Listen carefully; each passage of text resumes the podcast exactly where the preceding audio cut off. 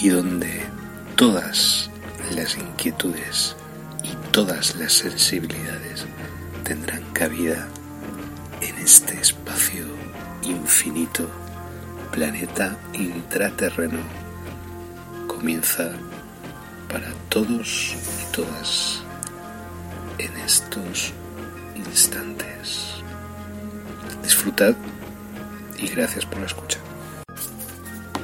Bienvenidos al misterio en planeta intraterreno, donde todas vuestras dudas serán resueltas y donde todas las inquietudes y todas las sensibilidades tendrán cabida en este espacio infinito, planeta intraterreno, comienza para todos y todas en estos instantes.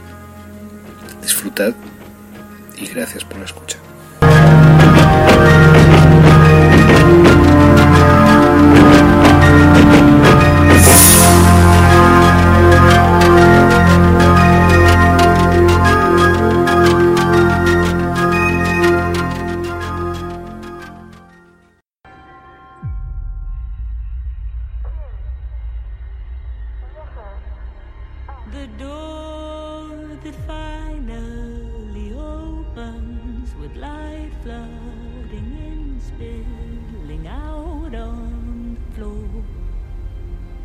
Increíble drama que están a punto de ver es sumamente extraordinario. Pueden creerlo o no. Pero las verdaderas personas que lo vivieron sí lo creen y lo saben. Ellos dieron un paso más allá.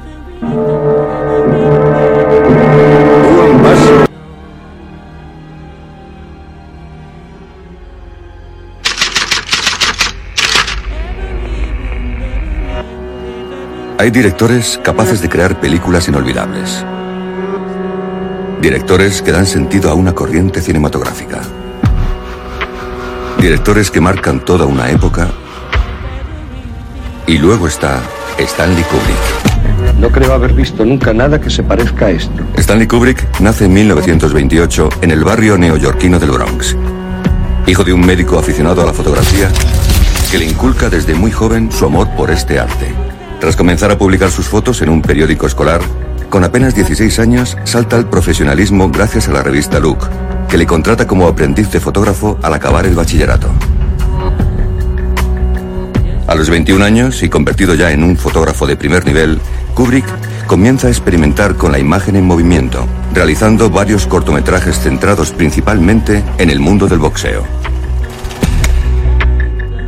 La primera película del director neoyorquino fue Fear and Desire, película que según cuenta la leyenda fue repudiada por el propio Kubrick hasta su muerte, intentando incluso comprar todas las copias existentes con el fin de enterrarla para siempre. Fear and Desire es una película de bajísimo presupuesto que nace gracias a las ayudas económicas del tío y del padre de Kubrick, que liquidan parte de su patrimonio para que el joven Stanley haga realidad su sueño. En el estreno del film, parte del público se ríe abiertamente del trabajo del protagonista, Paul Mazursky, lo que provoca que el director de 2001 y Espartaco llegue a llorar entre bambalinas. Quizá nunca recuperado de este varapalo, y a pesar de que el film obtuvo unas críticas relativamente buenas entre los críticos de arte y ensayo de Nueva York, Stanley Kubrick siempre consideró Fear and Desire una película mala y pretenciosa, una pequeña mancha en su filmografía impoluta. Tras esta primera experiencia agridulce en el mundo del largometraje, Kubrick dirige El beso del asesino, una película de escaso presupuesto que sin embargo le coloca en el mapa. Kubrick ejerce de hombre orquesta, asumiendo desde la dirección al montaje, para sumergirse de nuevo en el mundo del boxeo. De este modo, consigue fajarse del escaso presupuesto con un brillante juego de piernas que llama la atención de James B. Harris, productor de la NBC. Harris y Kubrick se asocian para producir la siguiente película del director neoyorquino, Atraco Perfecto.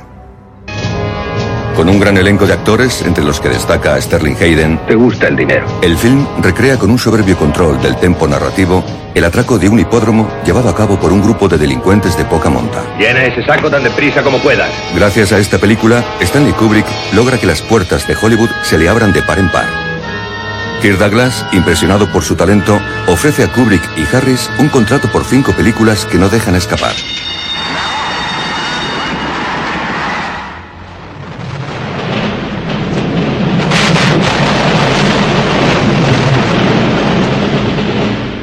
Con Senderos de Gloria, un sincero alegato antibelicista, inician una colaboración que desde sus inicios sembrará más guerra que paz. Esto es aún peor. El film no llega a estrenarse e incluso es prohibido en Francia durante décadas por la imagen que en él se da de sus tropas.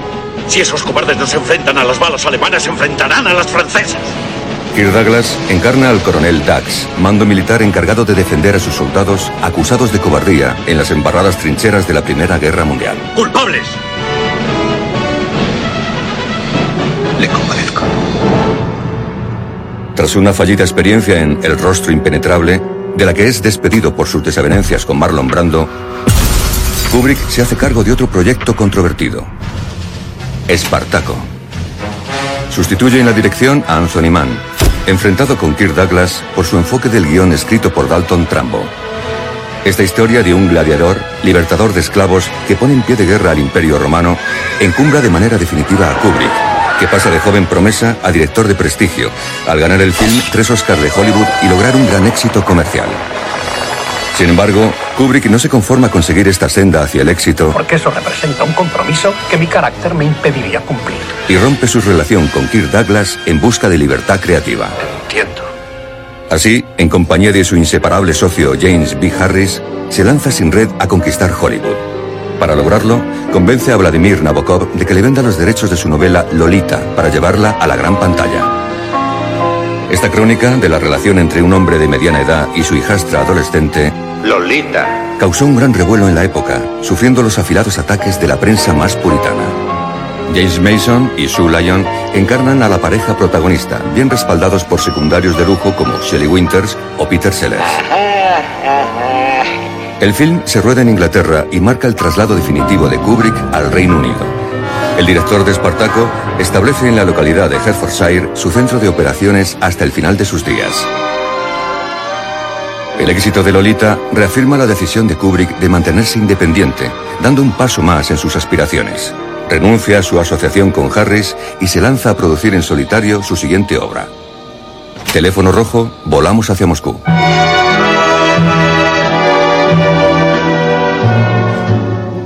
Una ácida comedia repleta de humor negro sobre la Guerra Fría y el temor a un conflicto nuclear. El film, basado en una novela de Peter George, que Kubrick reinterpretó para darle una mayor carga paródica, supone un tour de force para Peter Sellers, que da vida a tres personajes diferentes en un desdoblamiento cargado de histrionismo. Y con su afán perfeccionista, Kubrick recrea con tal exactitud los protocolos de ataque y defensa nuclear El plan secreto del ataque. que tanto la Unión Soviética como Estados Unidos se vieron obligados a revisarlos y modificarlos. Y cuando Ronald Reagan tomó posesión de su cargo, se llevó una enorme decepción al descubrir que la gran sala del Departamento de Guerra era en realidad un decorado. Caballeros, no pueden pelear aquí. Este es el departamento de guerra. En 1968, el director neoyorquino estrena una de sus obras cumbre por antonomasia, 2001, Una Odisea del Espacio. Una obra tan compleja como vanguardista. El film, basado en un relato corto de Arthur C. Clarke, supone un hito en la historia del cine de ciencia ficción, tanto por la belleza de su puesta en escena como por la profundidad de su argumento, en el que se repasan conceptos como la evolución del hombre, la inmortalidad o la inteligencia artificial. Todo el funcionamiento de esta nave se encuentra bajo su mando. Sustentada por un plantel de actores apenas conocido, cuenta con uno de los personajes más carismáticos del universo fílmico, el ordenador HAL 9000, cuya personalidad sirvió de inspiración a Anthony Hopkins en la creación de Aníbal Lecter. Pude ver el movimiento de sus labios. Muy bonito. Otro elemento destacado de 2001 es su banda sonora, que cuenta con obras de Richard Strauss o Aran Yakaturian. Curiosamente, Kubrick prefirió estas composiciones a la partitura original que Alex North había compuesto para el film, lo que provocó una agria polémica con el creador de la banda sonora original de Espartaco. Con esta película, Kubrick gana su único Oscar, paradójicamente a los mejores efectos especiales. Tras viajar en el tiempo y en el espacio, Kubrick vuelve a la Tierra, pero sin poner los pies en el suelo. Con la naranja mecánica, el director de Lolita se sumerge en el submundo de Alex, un adolescente violento y disfuncional, nacido de la mente del escritor Anthony Burgess. Stanley Kubrick vuelve a innovar en la puesta en escena, en el uso de elementos técnicos, empleando nuevas cámaras, lentes, equipos de iluminación o micrófonos para captar sonido directo. Idea bien, hermanito. Idea bien. Y hace un uso muy personal de la banda sonora, que como en 2001, vuelve a convertirse en una herramienta poderosa en manos de Kubrick. Kubrick hace uso de piezas de Beethoven o Rossini, intercaladas con las composiciones electrónicas de Walter Carlos. De nuevo la polémica vuelve a rodear al director de Atraco Perfecto. Varios jóvenes infringen gravemente la ley al recrear en la vida real secuencias de la naranja mecánica. Asustado por las posibles repercusiones de su obra en el espectador, Kubrick decide vetar la proyección del film en las pantallas de Gran Bretaña. Prohibición que permanece vigente hasta el año 2000. A pesar de todo, la película es un rotundo éxito de taquilla. Con un coste de 2 millones de dólares, llega a recaudar más de 40, lo que permite a Kubrick negociar con Warner Bros. un jugoso contrato en el que se asegura el control creativo total sobre todas sus obras futuras. Para su siguiente película, Kubrick viaja hasta la Europa del siglo XVIII para narrar la vida y milagros de Barry Lyndon, un aventurero irlandés al que pone rostro el actor Ryan O'Neill. ¿Estáis interesado en la misión? En esta película, adaptación de la novela escrita por William Makepeace Thackeray, Kubrick rebaja el tono dramático de sus anteriores trabajos, pero sin renunciar ni a la originalidad narrativa ni a la innovación técnica. Entre sus nuevas apuestas destaca el uso que hace de lentes especiales de alta sensibilidad para rodar gran parte de las escenas apoyándose tan solo por la luz de unas velas. Me da miedo la oscuridad. Sin ser un fracaso, el film no funcionó tan bien en taquilla como sus trabajos anteriores. Sin embargo, con los años, se ha convertido en una de las películas más reivindicadas de Kubrick, llegando a ser considerada por Scorsese como su film favorito entre toda la filmografía del director de 2001. Para su siguiente película, Kubrick vuelve a echar mano de una obra literaria. En este caso, se sumerge en el género del terror, adaptando un bestseller de Stephen King. El Resplandor es una película inquietante, repleta de golpes de efecto, en la que destaca el gran trabajo del elenco de actores. Shelley Duvall, el niño Danny Lloyd y sobre todo Jack Nicholson dejan un trabajo para el recuerdo. Además, el film sirve para dar vida a uno de los personajes más icónicos de la historia del cine de terror. Jack Torrance, un escritor que pierde la razón al hacerse cargo de la vigilancia de un hotel aislado en las montañas. Wendy. Un lugar en el que suceden hechos inexplicables. Para dar mayor dinamismo a las secuencias en movimiento, Kubrick introduce el uso del Steadicam, una cámara estabilizada que permite al operador desplazarse sin que se perciba vibración alguna. Tras siete años sin presentar un nuevo proyecto, en 1987 Kubrick estrena La chaqueta metálica, crónica hiperrealista de la vida de un soldado desde su instrucción hasta su labor en el campo de batalla.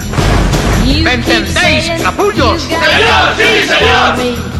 Basada en un libro de Gustav Hasford, la película se rueda en escenarios naturales de Inglaterra, tratando de recrear el Vietnam de finales de los 60, y es protagonizada por Matthew Modine. En esta ocasión, el propio Kubrick se hace cargo de la partitura del film, firmando su trabajo bajo el seudónimo de Abigail Mead. Y de nuevo, como en Senderos de Gloria, su talento vuelve a proponernos una implacable reflexión sobre la alienación del hombre como soldado y la sinrazón de la guerra. Aclárate las neuronas, pardillo. ¿Crees que luchamos por la libertad? Esto es una matanza. Pese al tiempo transcurrido entre cada una de sus películas, Stanley Kubrick nunca estaba ocioso. Durante su carrera acarició la posibilidad de producir algunos proyectos importantes, como Los papeles arios, sobre el holocausto judío, o un monumental biopic de Napoleón, personaje que obsesionaba a Kubrick. O una adaptación del relato Los superjuguetes duran todo el verano, de Brian Aldiss, que acabó llevando al cine Steven Spielberg con su película Inteligencia Artificial. A las puertas del cambio de siglo, en 1999 Stanley Kubrick dirige la que sería su última obra, Ice White Shut, versión cinematográfica de la novela Tran Novel de Arthur Schneisler. La película cuenta con el gancho de su pareja protagonista, Tom Cruise y Nicole Kidman, casados en la vida real y lo polémico de su argumento. Una pareja ve cómo su vida se tambalea cuando deciden internarse en la parte más oscura de sus fantasías sexuales. Si los hombres supierais cómo somos.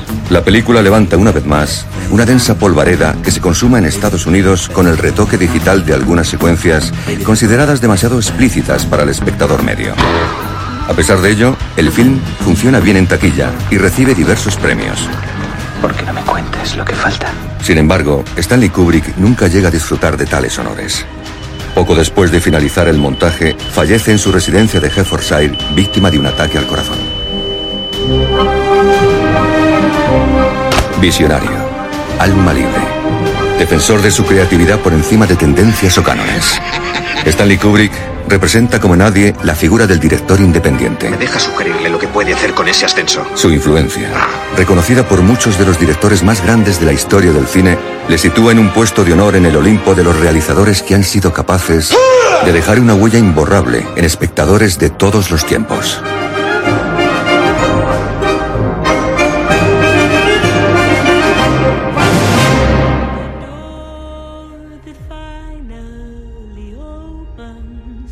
Que el rico imaginario de leyendas y misterios que genera en torno suya la figura de Orson Welles no solo hace correr chorros y chorros de tinta, sino que también se ha instalado en las mentes de otros cineastas que ven en él y su obra todo un símbolo.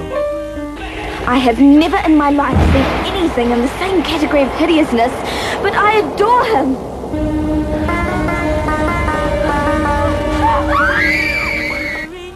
¿Saben qué película tuve el control absoluto? Game. En los estudios no lo soportaban, pero no llegaron a tocar ni un fotograma.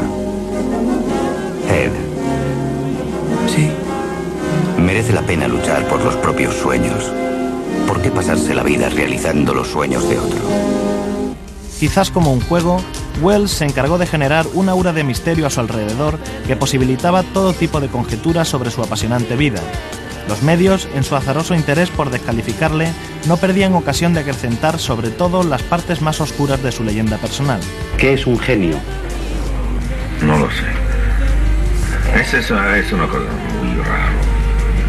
Hay un montón de cosas que supuestamente he dicho y que en realidad tienen su origen en no haber oído bien o en no conocer tan bien algunos idiomas como creo. No conviene tomar las palabras de Orson Welles en sentido literal.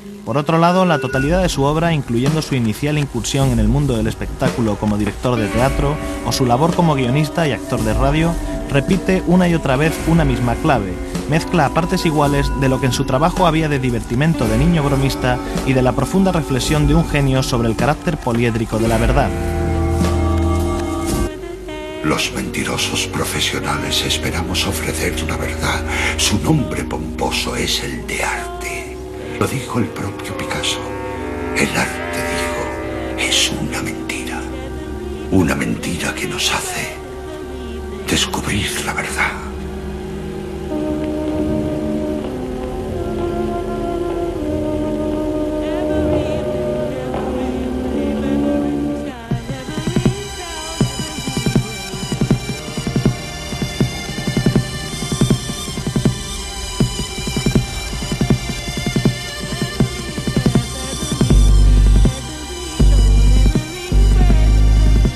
Cine de Wells es un constante juego de artificios visuales que está muy lejos de convertir su técnica en virtuosismo vacío.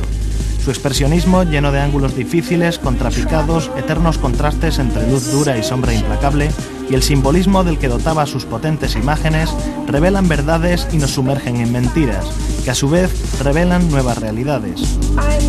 ¿Qué puede importarle tener unas camisas más o menos al que está detenido? Nada. Nada.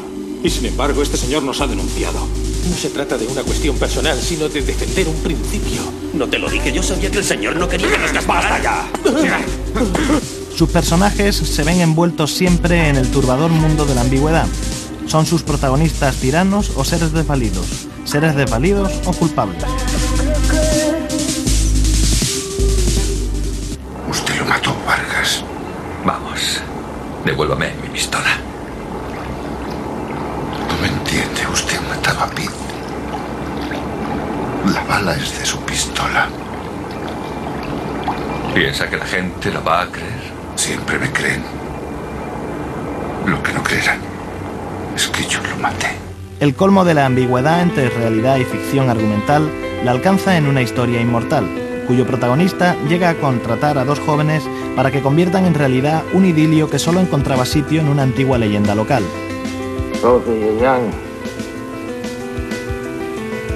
Of you young. In fine health, your limbs don't ache, you sleep at night because you move without pain.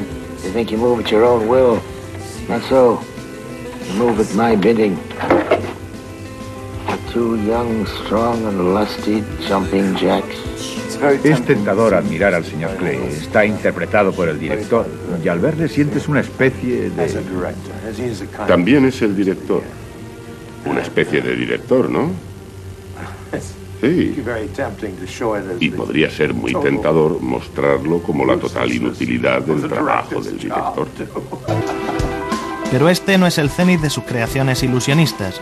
La cumbre la alcanza cuando se convierte a sí mismo en su personaje favorito con el que jugar al juego de los espejos. Damas y caballeros, como introducción les diré que esta película trata sobre la trampa, el fraude, sobre las mentiras. A bulletin is handed me.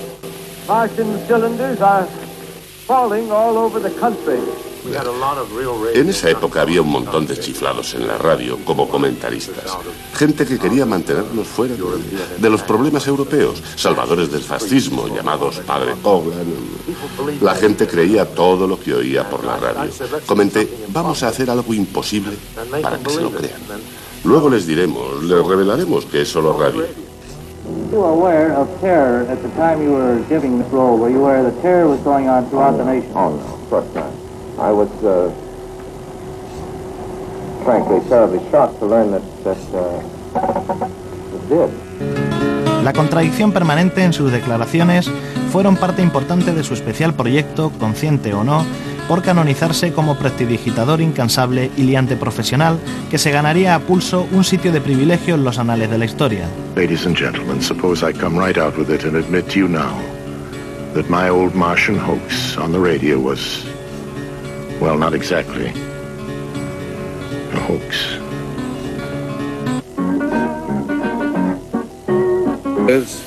Existe otra leyenda que no parece haberse podido quitar de encima después de tantos años, y es la de derrochador. De que se pasa mucho en el presupuesto y en el plan de rodaje. Jamás me he pasado ni del presupuesto ni del plan de rodaje. La película la comenzamos el 12 de octubre del 64 y entonces debíamos terminarla poco después de, poco después de Navidades. Y la verdad es que todavía en mayo estábamos rodando los últimos planos de la película.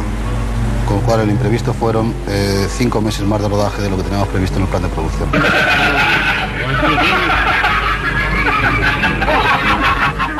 Su personalidad resultaba tan arrolladora como su obra, y no dudó en ningún momento en jugar a un verdadero o falso que lo llevó a no desmentir vigorosamente ciertos mitos que sobre él y su trabajo circulaban. Ejemplos son dos películas que se le atribuyen como suyas, aunque estén acreditadas como obra de otros directores. Hay un tipo en la habitación 55 que está loco. Acaba de dispararme un tiro. Estambul, protagonizada y producida por él mismo y dirigida por Norman Foster. No son pocos los que ven en ella una inevitable relación entre su tono expresionista y el del cine de Wells. En Italia, en 30 años de dominación de los Borgia, no hubo más que terror, guerras, matanzas, pero surgieron Miguel Ángel, Leonardo da Vinci y el Renacimiento. En Suiza, por el contrario, tuvieron 500 años de amor, democracia y paz. ¿Y cuál fue el resultado? El reloj de Cuco. Y la más sonada, las sospechas de que son a él a quien se le deben las mejores secuencias del tercer hombre y no al director acreditado, Carol Reed. En este misterio, Wells siempre gustó de mantenerse en su habitual ambigüedad.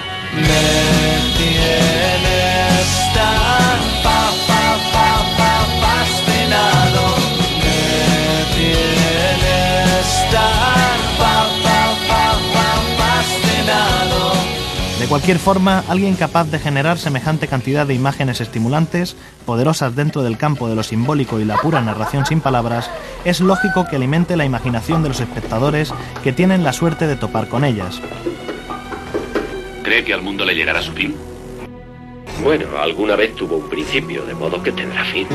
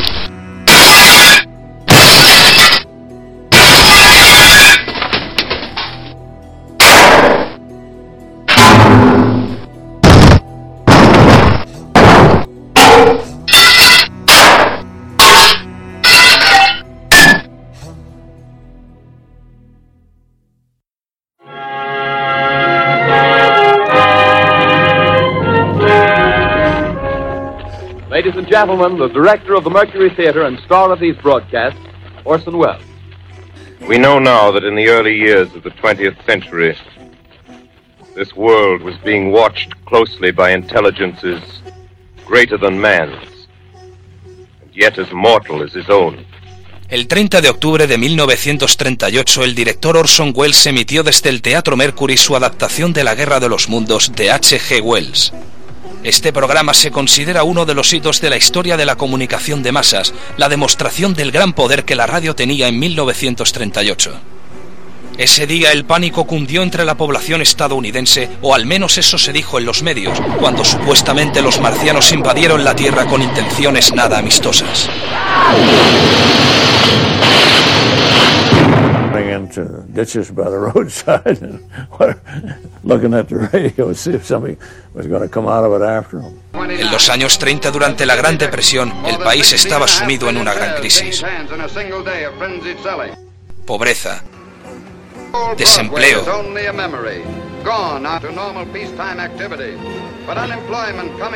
violencia e incertidumbre ante el futuro.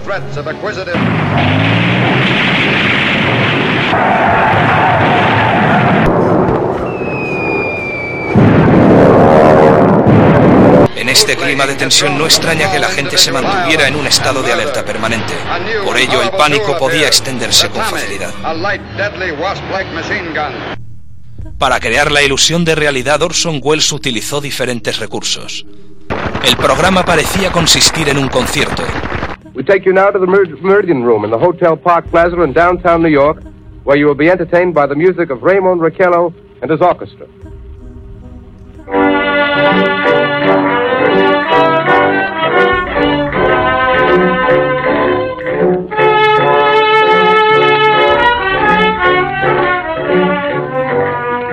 Ladies and gentlemen, we interrupt our program of dance music to bring you a special bulletin from the Intercontinental Radio News. At 20 minutes before 8 Central Time, Professor Farrell of the Mount Jennings Observatory, Chicago, Illinois, reports observing several explosions of incandescent gas occurring at regular intervals on the planet Mars.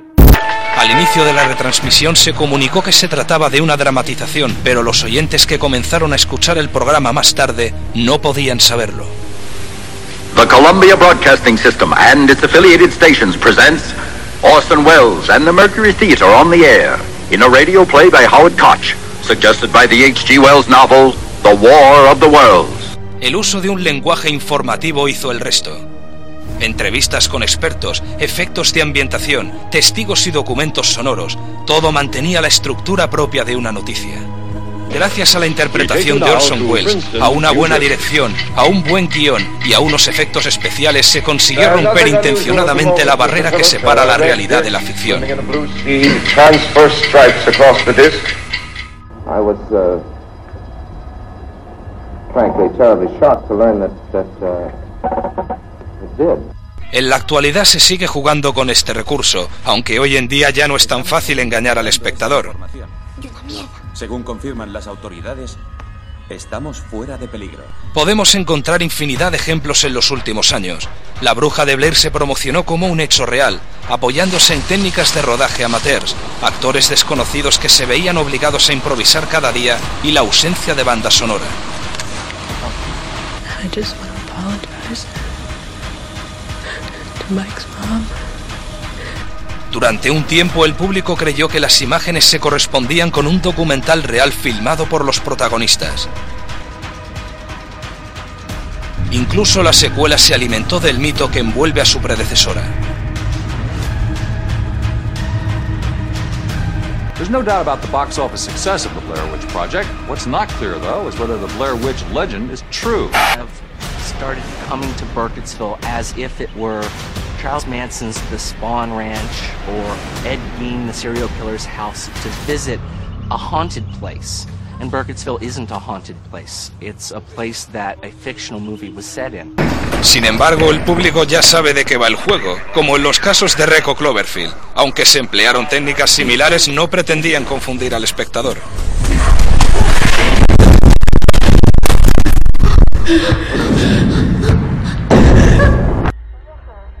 Recientemente unos piratas informáticos checos pincharon la señal de los informativos televisivos de su país.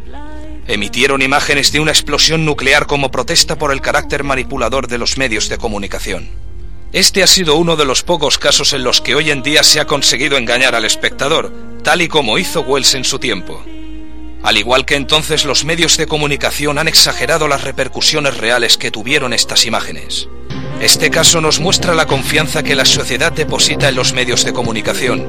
Todo lo que aparece en ellos se considera verdadero, cuando solo nos muestran representaciones de la realidad que son fácilmente manipulables. In fact, we weren't as innocent as we meant to be. When we did the Martian broadcast, we were fed up with the way in which everything that came over this new magic box, the radio, was being swallowed. People, you know, do suspect what they read in the newspapers and what people tell them, but when the radio came, and I suppose now television, anything that came through that new machine was believed.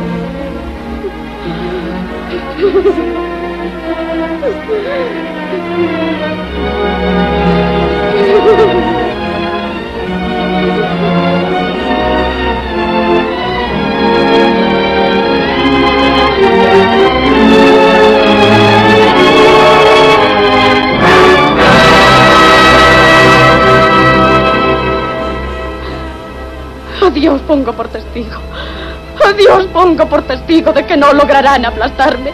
Viviré por encima de todo esto y cuando haya terminado, nunca volveré a saber lo que es hambre. No, ni yo ni ninguno de los míos. Aunque tenga que estafar, que ser ladrona o asesinar. A Dios pongo por testigo que jamás volveré a pasar hambre.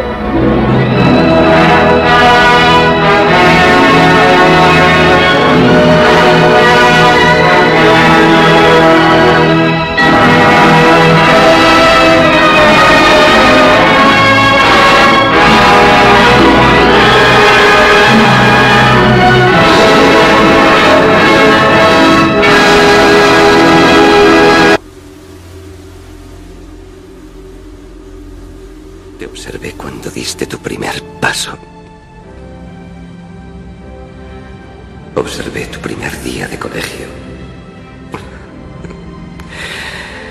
Y el capítulo en el que se te cayó tu primer diente. No puedes irte, Truman.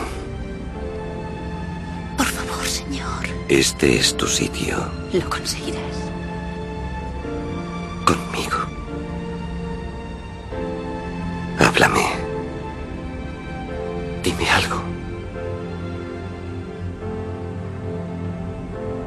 Di algo, maldita sea. Estás en la televisión. En directo ante todo el mundo.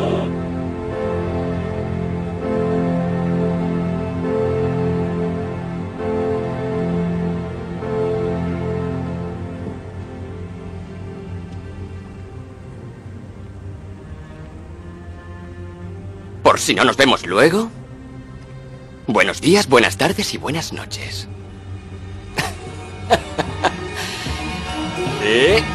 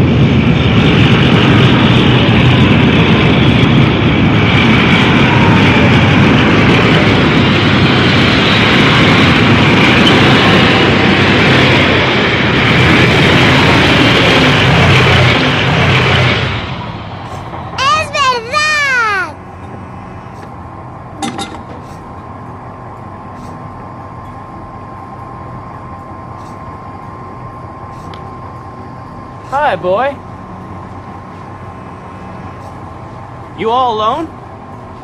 What's your name? You don't understand what I'm saying, do you? We'll give you a lift. Come on. Come on, get up here.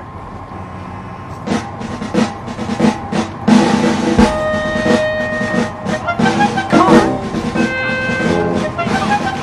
There you go.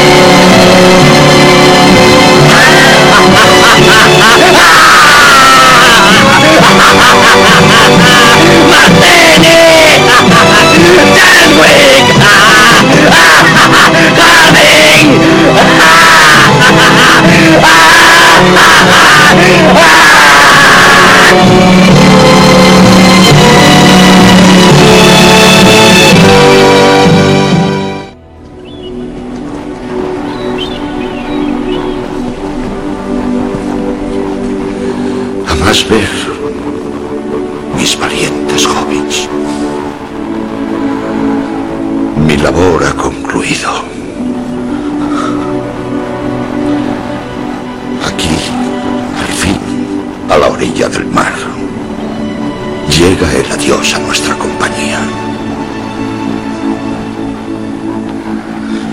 No diré no lloréis, pues no todas las lágrimas son. El preso desea decir algo.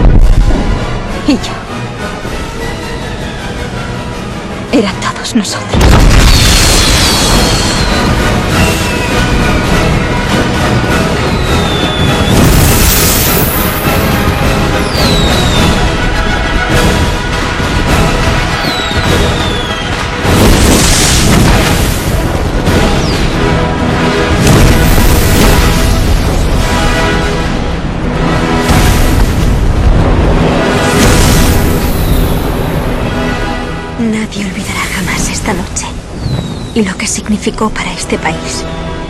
Pero yo jamás olvidaré al hombre y lo que significó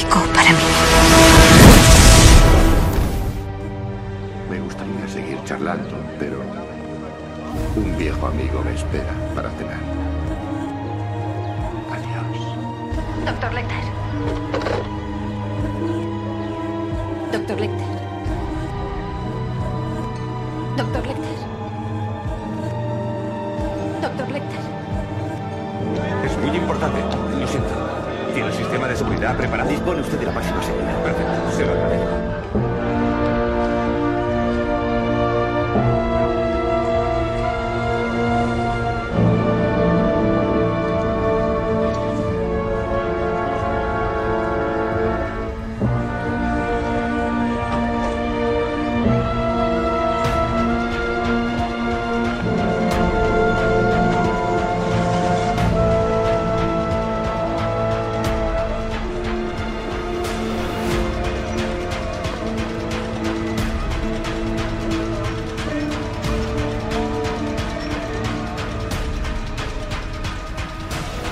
En vivir o empeñarse en morir.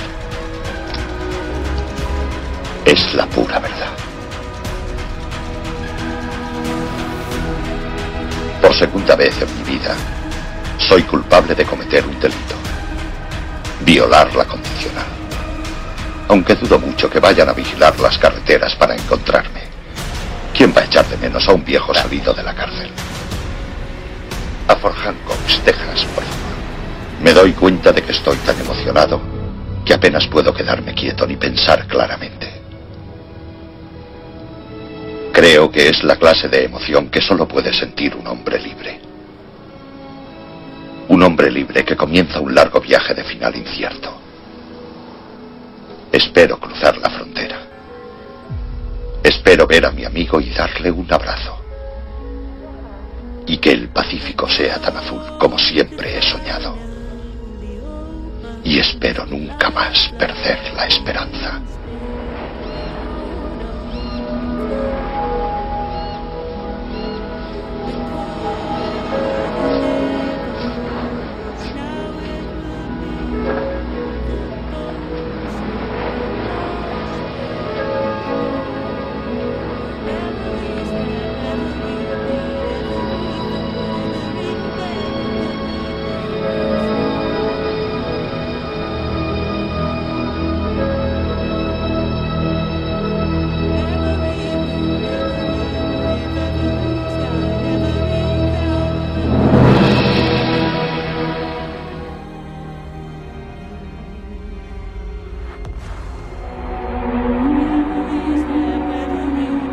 Want you to think of this as just a film. Some process of converting electrons and magnetic impulses into shapes and figures and sounds. No.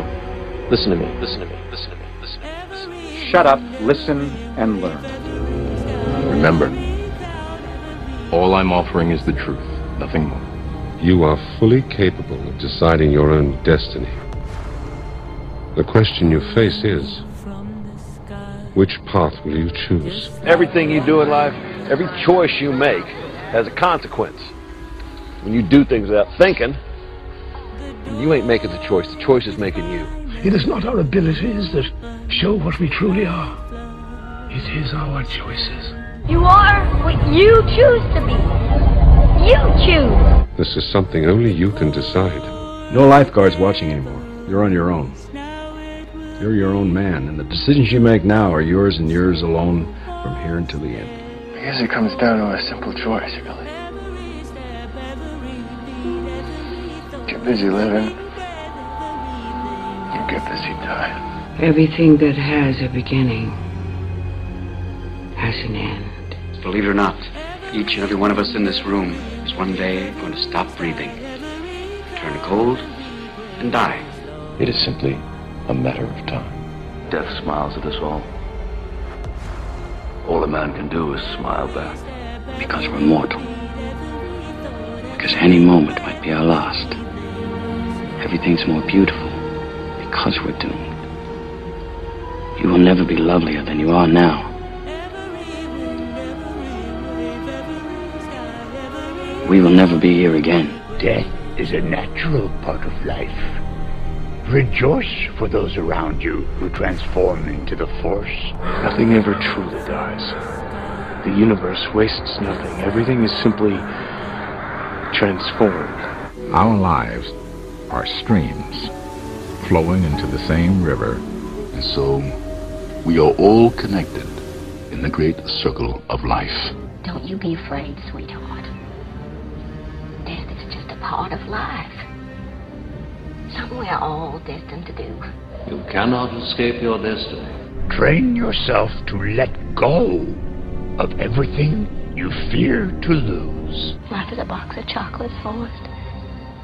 You never know what you're gonna get. Life moves pretty fast. You don't stop and look around once in a while, you could miss it. Our lives are defined by opportunities, even the ones we miss. This is the way things are. You can't change nature. Change is nature, Dad. The part that we can influence. And it starts when we decide. The future is not set. There is no fate but what we make for ourselves. No fate. No fate but what we make. Two little mice fell into a bucket of cream. The first mouse quickly gave up and drowned, but the second mouse, he struggled so hard that he eventually churned that cream into butter. And he walked out. Size matters not. Look at me. Judge me by my size, do you? Hmm? Hmm. And where you should not. For my ally is the Force. And the powerful ally it is, life creates it, makes it grow. Its energy surrounds us and binds us. Luminous beings are we, not this crude matter. The Force will be with you. Always. But beware of the dark side. Anger, fear, aggression.